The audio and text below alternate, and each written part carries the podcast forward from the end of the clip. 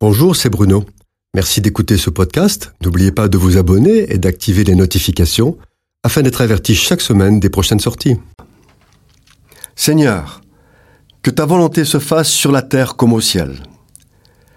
Plus qu'une attente passive de la volonté de Dieu, cette prière est une marque de soumission confiante dans la manière dont Dieu conduit les événements sur terre. C'est un engagement à accepter sa volonté, quelle qu'elle soit. Cette prière ne veut pas dire qu'il faille abandonner tout projet, toute entreprise, renoncer à avoir des idées et aller de l'avant. Dieu nous a confié la terre non pour attendre sous le pommier que les pommes tombent toutes seules, mais il nous l'a confié pour planter le pommier, le tailler, le protéger des parasites et ramasser les pommes sur l'arbre, parce qu'une fois à terre, les vers vont y faire leur habitation. Il y a d'innombrables versets dans la Bible qui nous rappellent ce principe. Par exemple, dès le matin, sème ta semence et le soir, ne laisse pas reposer ta main.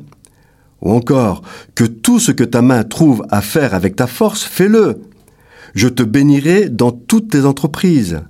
Il ne dit pas je te bénirai dans mes entreprises, mais bien dans ce que tu entreprendras. C'est notre responsabilité d'avoir des projets. Mais c'est aussi notre responsabilité de placer ces entreprises et ces projets devant Dieu afin qu'il les bénisse s'ils sont justes et utiles ou qu'il les arrête s'ils sont nocifs.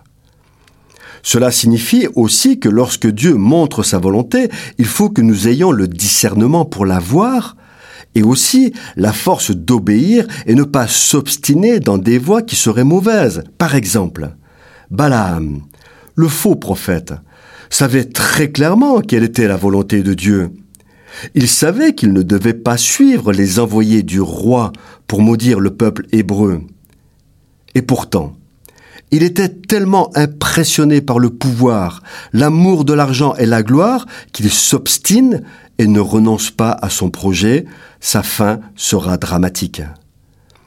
Parfois, lorsque Dieu indique qu'il faut abandonner un projet que l'on a à cœur, il faut du courage, de l'amour et de la confiance dans les voies de Dieu pour obéir. Balaam ne l'a pas fait. Donc Dieu dit, je te bénirai dans toutes tes entreprises, mais à cela il y a trois conditions. La première, c'est qu'en tout temps, tes vêtements soient blancs, c'est-à-dire vivre la purification des péchés, rejeter le mal, marcher dans la sanctification. La deuxième est que l'huile ne manque point sur ta tête. L'huile nous parle du Saint-Esprit, que rien dans ta vie ne fasse obstacle à l'action de l'Esprit. Veille sur ta communion avec Dieu par le Saint-Esprit. Et la troisième, que ce livre de la loi ne s'éloigne point de ta bouche, médite-le jour et nuit pour agir fidèlement selon tout ce qui est écrit.